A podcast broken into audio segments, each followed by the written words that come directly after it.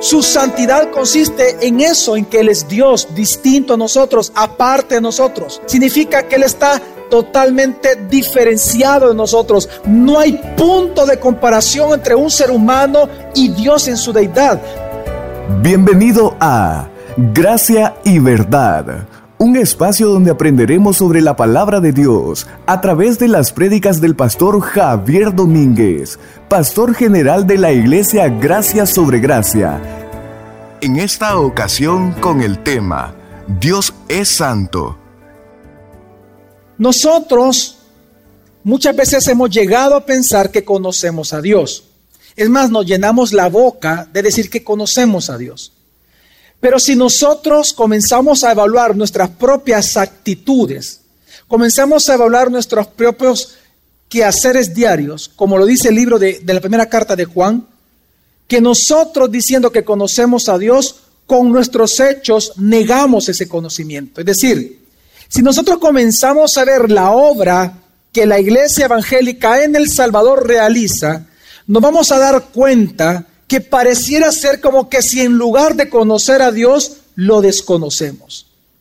Lastimosamente, aunque en El Salvador se dice que más del 80% de los salvadoreños, si unimos a los católicos y unimos a los evangélicos, se dice que más del 80% del salvadoreño es cristiano.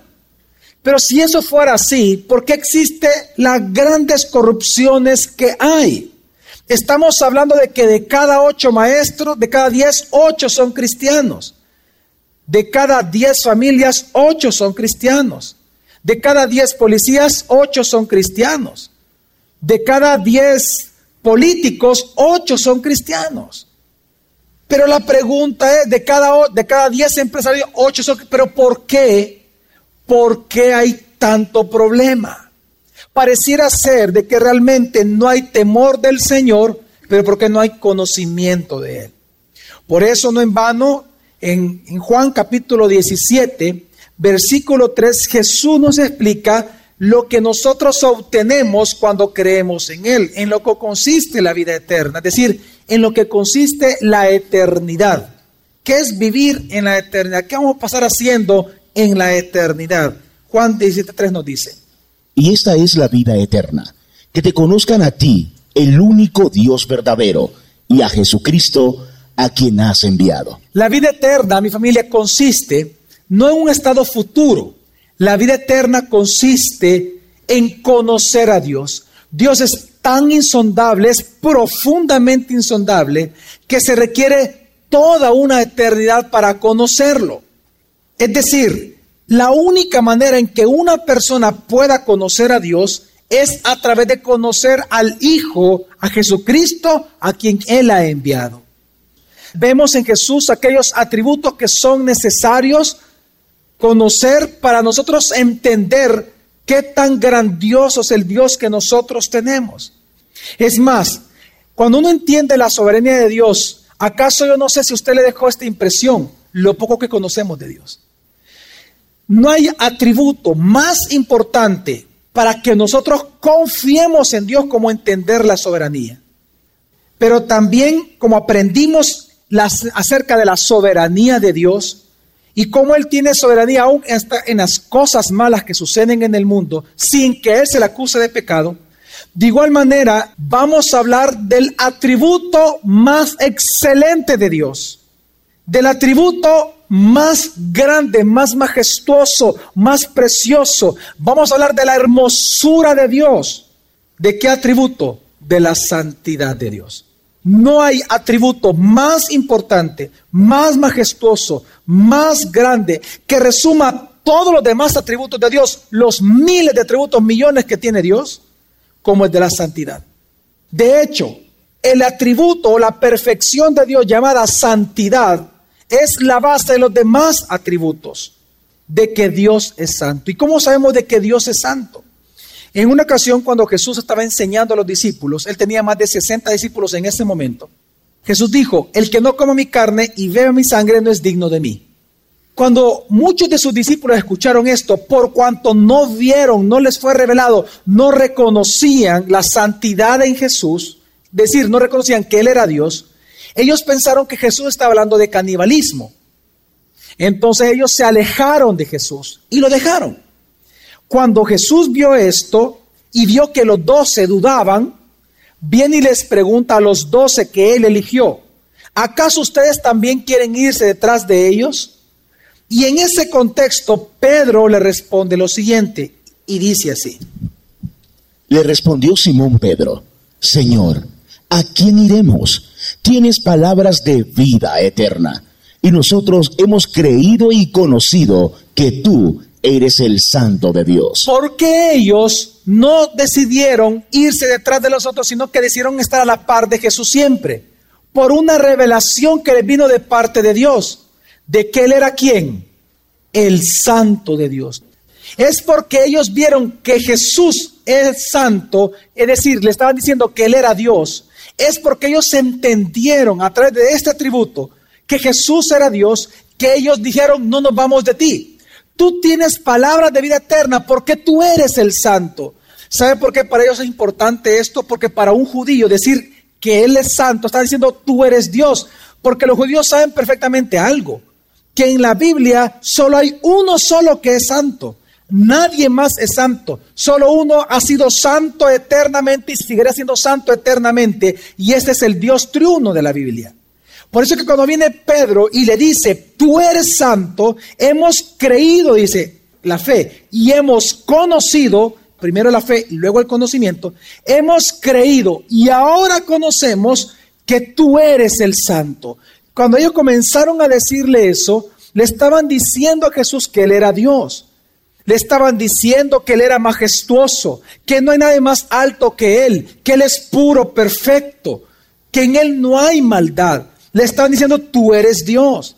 ¿Por qué digo esto? Porque la santidad de Dios es el atributo que destaca a todos los demás. La base de cualquier otro atributo es la santidad. Es decir, sin santidad, esa soberanía no sería más que el capricho de un niño caprichoso.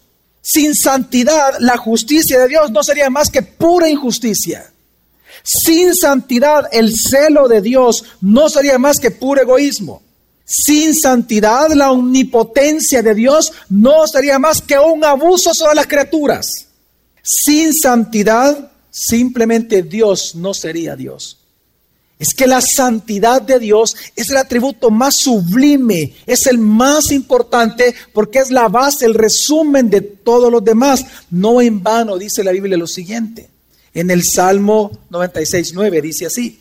Adorad al Señor en la hermosura de la santidad, temblada ante su presencia toda la tierra. Así como la soberanía es el atributo por excelencia que genera más confianza de un creyente a Dios, así la santidad es el atributo que genera más admiración de un creyente a Dios. No hay atributo más importante que genera admiración por Dios como su santidad, porque es la hermosura de Dios. Si la omnipotencia de Dios fuera el brazo, si su gracia y su misericordia fueran sus entrañas, si la omnisciencia de Dios fueran sus ojos, quiero que entienda que la hermosura de Dios es su santidad. Así como usted se enamora de la hermosura de su pareja, así nosotros nos enamoramos de la hermosura de Dios, que es la santidad de Él. Nadie se puede enamorar de Dios si no ve la santidad de Él. Pero así de importante es lo que le decían los discípulos a Jesús. Cuando le dijeron, tú eres santo, no fue cualquier palabra. Le estaban diciendo, tú eres Dios, Tú eres ese Dios hermoso, ese Dios poderoso, ese Dios omnipotente. Tú lo eres. Hemos creído y ahora lo hemos conocido, que tú eres Dios. ¿Qué significa entonces de que Dios sea santo? ¿En qué consiste la santidad de Dios? La santidad de Dios consiste en dos grandes cosas. En primer lugar, cuando se dice que Dios es santo, el primer, la primera explicación, el, el primer concepto de santidad es precisamente, tiene que ver con el ser de Dios. Dios es santo, ¿por qué? ¿Qué significa la palabra santo? Significa otro. Eso significa otro. ¿Qué significa eso? Significa que Él es diferente a nosotros, que Él es otro ser distinto a nosotros. Su santidad consiste en eso, en que Él es Dios, distinto a nosotros, aparte de nosotros. Significa que Él está totalmente diferenciado de nosotros. No hay punto de comparación entre un ser humano y Dios en su deidad. Por eso Él es santo, porque Él es distinto, aparte, diferente. No hay nadie más alto que Él, más sublime que Él, más sabio que Él. Nadie es más santo que el Dios santo. Por cuanto Dios es santo de esta manera, es que Él merece nuestra adoración. Dios merece nuestra adoración, que vengamos todos los días al culto, que vengamos todos los días a la iglesia, porque Él es santo. El problema es que nosotros pensamos que somos nosotros los que necesitamos congregarnos para nosotros mismos. No, nosotros nos congregamos y adoramos al Dios verdadero porque Él es un Dios santo. Por eso nos congregamos. La gente no viene a la iglesia porque viene a esperar un milagro de Dios. Claro que Dios es bueno y lo vamos a ver. Dios es bueno y Dios hace milagros. Claro que sí. Pero la razón por la cual venimos a la iglesia cuando uno va madurando, la razón por la cual Pedro y los discípulos y los doce no se fueron, sino que estuvieron con Jesús todo el tiempo, era porque reconocieron de que Él es un Dios santo. Es porque Dios es santo, porque Él es diferente a nosotros, Él es aparte de nosotros, que Él merece adoración. ¿Qué es lo que está diciendo la palabra en Apocalipsis 15:4 cuando dice que el Señor es santo? ¿Quién no te temerá, oh Señor, y glorificará tu nombre? ¿Por qué hay que glorificar el nombre del Señor Jesús y por qué hay que temerle a Él? Porque solo tú eres santo. Por eso, porque Él es santo, le tememos, porque Él es santo, le adoramos, porque Él es santo, santificamos su nombre. Por lo cual todas las naciones vendrán y adorarán delante de ti, porque tus justas acciones se han hecho manifiestas. La razón principal por la cual un cristiano, un creyente verdadero, adora a Dios es por su santidad. La razón por la cual una familia cristiana, un hogar cristiano, una persona, una iglesia adora a Dios no es para obtener algo de Dios, es porque Él es santo. Es porque Él es aparte de nosotros diferente. Es porque Él es Dios y nosotros no somos Dios. Por eso es que le adoramos a Dios. Por eso dice, todas las naciones, porque tú eres un Dios santo, todas las naciones, porque Él es santo, simplemente por eso, Él merece ser adorado. Porque Él es santo. Porque Él es santo, es que Él merece ser exaltado de parte de nosotros. Lo dice el Salmo 99, 5 exaltaba el Señor nuestro Dios y postraos ante el estrado de sus pies. Santo es Él. ¿Por qué nos postramos ante Dios? ¿Por qué algunas veces nos hincamos y oramos? ¿Por qué nos hincamos delante de Dios? ¿Por qué nos tenemos que hincar cuando oramos? Es que la gente piensa que nos, que nos hincamos y que hemos de orar hincados porque con eso quizás vamos a agradar a Dios o quizás Dios nos va a dar un premio por hacer eso. No. ¿Por qué lo hacemos? Porque Él es santo. Dios no nos tiene que dar ninguna explicación por qué hacerlo. Simplemente la Biblia dice, porque Él es santo, exáltenlo, humíllense delante de Él. Ok, lo vamos a hacer. Yo no necesito entenderlo, necesito creerlo y conocerlo. Tengo toda una eternidad para entender a Dios. Porque Él es santo, es que Él también, es su nombre de ser santificado, el nombre de Jesús. Yo lamento grandemente que el cristiano actual, moderno, piensa que orar, la oración del Padre Nuestro es religión. Pero cuando uno le teme a Dios y uno hace de verdad la Biblia su autoridad, entiende lo siguiente. Jesús dijo, cuando oréis, oraréis así. ¿Cómo es posible que mucha gente ora la, oración de Javés, la oración de Pablo en Efesios 1 y en Efesios 3, oraciones de la Biblia que Dios nos dice que no debemos de orar, son oraciones contextuales. Pero cuando Jesús dijo, cuando oren, oren así, no lo hacemos esa oración y aquello que Dios nos manda a orar, no lo oramos. En esa oración que Jesús nos manda a orar, en la oración del Padre nuestro, en esa oración Jesús nos enseñó al inicio, nos dijo lo siguiente. Vosotros pues oraréis así. Padre nuestro que estás en los cielos, santificado sea tu nombre. Porque Él es santo, ¿qué tenemos que hacer con su nombre? Santificarlo.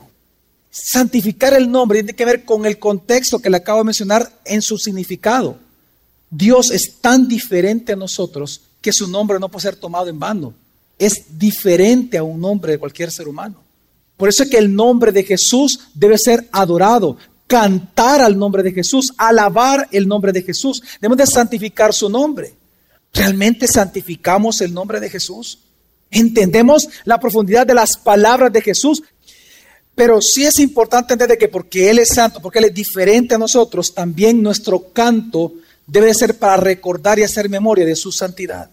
¿Por qué le cantamos a Dios? ¿Por qué le cantamos a Dios en un servicio? ¿Por qué cada vez que hay una reunión entre cristianos, por qué le cantamos a Dios? Porque Él es qué? Santo, simplemente. ¿Qué dice el Salmo 30, versículo 4? Cantad salmos al Señor, vosotros sus santos, y celebrad la memoria de su santidad. ¿Y celebrad qué? La memoria de su santidad. Hagan memoria cada vez que canten de lo santo que es Dios. Ahora, hay un segundo significado de la palabra santidad. No solamente significa otro, es decir, que Él es diferente a nosotros, un ser distinto a nosotros. Él es espíritu y Él es diferente a nosotros, en, totalmente, diametralmente opuesto a nosotros en muchos sentidos, sino que también significa la palabra santidad no solamente habla del ser de Dios, de su esencia, sino que habla de su carácter.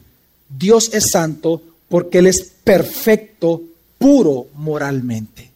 ¿Qué significa eso? Cuando vienen los discípulos y le dicen a Jesús, tú eres santo, le están diciendo, tú eres tan puro, tú eres tan perfecto moralmente que en ti nunca ha habido pecado, nunca has pecado. En eso sabemos que tú eres Dios. Dios es santo porque Él nunca peca, no hay maldad en Él, no puede hacer lo malo. Todo lo que Él hace es bueno porque Él es santo. La santidad es la base de todos los atributos de Dios. La santidad es lo que califica los atributos de Dios. Es por su santidad que entendemos que su poder santo. Por la santidad de Dios sabemos que su ira es una ira santa, su soberanía es santa, es decir, es buena todo el tiempo, es perfecta moralmente. Nunca Dios se puede equivocar, además, no puede hacerlo. Aunque Él lo intentara, no lo podría y nunca lo va a intentar porque Él es santo.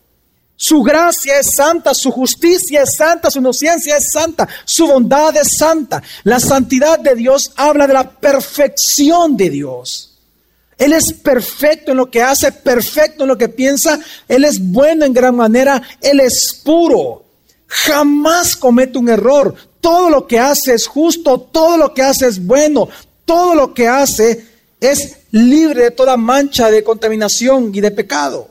Por esta, por eso es que cuando decimos que Dios es santo, estamos hablando que todo lo que él hace es santo, todo lo que hace es bueno. Por eso es que no le extraña a usted que en cada día de la creación, después de que Dios creó algo, al final del día siempre dijo algo.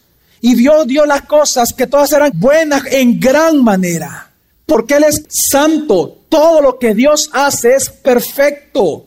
Todas las cosas ayudan para bien, porque Él es santo. Aun cuando el violador viola a una niña, aun cuando el ladrón roba, esa orden que Dios da, porque Él controla la maldad del mundo, aunque en Él no hay maldad, pero ese control que Él hace, esa orden que Él hace, quiero que entienda que delante de Dios, esa orden que Él dio es una orden santa para Él. Aunque para nosotros seres humanos sea una calamidad, para Él es una orden santa.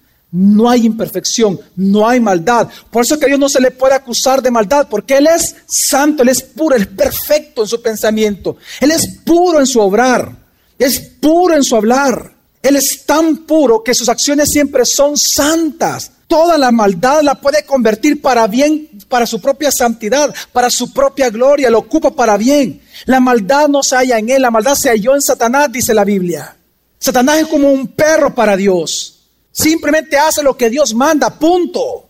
Él no puede hacer nada que Dios no se lo permita. ¿Pero por qué no se lo permita? Para defender su gloria, para ser exaltado, para demostrar sus atributos, para demostrar que Él es santo. Él es tan santo, tan puro en sus acciones, en su obrar, que también sus palabras son santas. ¿Cómo dice la pasta de su Biblia? Santa Biblia. ¿Por qué? Porque son palabras de Dios. Las palabras de Dios son santas, lo dicen las escrituras. Romanos 7, aún sus leyes son santas. De manera que la ley a la verdad es santa. Santa. Y el mandamiento santo, justo y bueno. Y el mandamiento santo, justo y bueno, aquel mandamiento que dice que, que el que ha pecado está destituido de la gloria de Dios, ese mandamiento es bueno, es santo. Que el que peca, si muere esa condición, se va al infierno, ese mandamiento es bueno. Cuando Dios ordena que alguien muera, que alguien enferme, que alguien pierda un miembro, que alguien haga esto, que alguien le pase una calamidad, que alguien enferme, que alguien pierda su trabajo, eso es bueno. es justo, santo para Él. Como cuando bendice, para Él es justo, para Él es bueno. En el momento puede ser causa de dolor para nosotros, pero después va a ser causa para darle gloria a ese Dios santo que tenemos. Su obrar es santo, sus palabras son puras, son perfectas, son maravillosas, son santas, fuera de toda maldad. Pero eso también significa algo, que Dios es tan santo, tan puro, que por eso es que Él, por su santidad, es que Él odia el pecado y aborrece al pecador. El día de mañana continuaremos aprendiendo más sobre este tema, gracia y verdad, con el pastor Javier Domínguez. Es una producción de la iglesia Gracia sobre Gracia. Puedes encontrar más recursos como este en nuestra página web, graciasobregracia.org.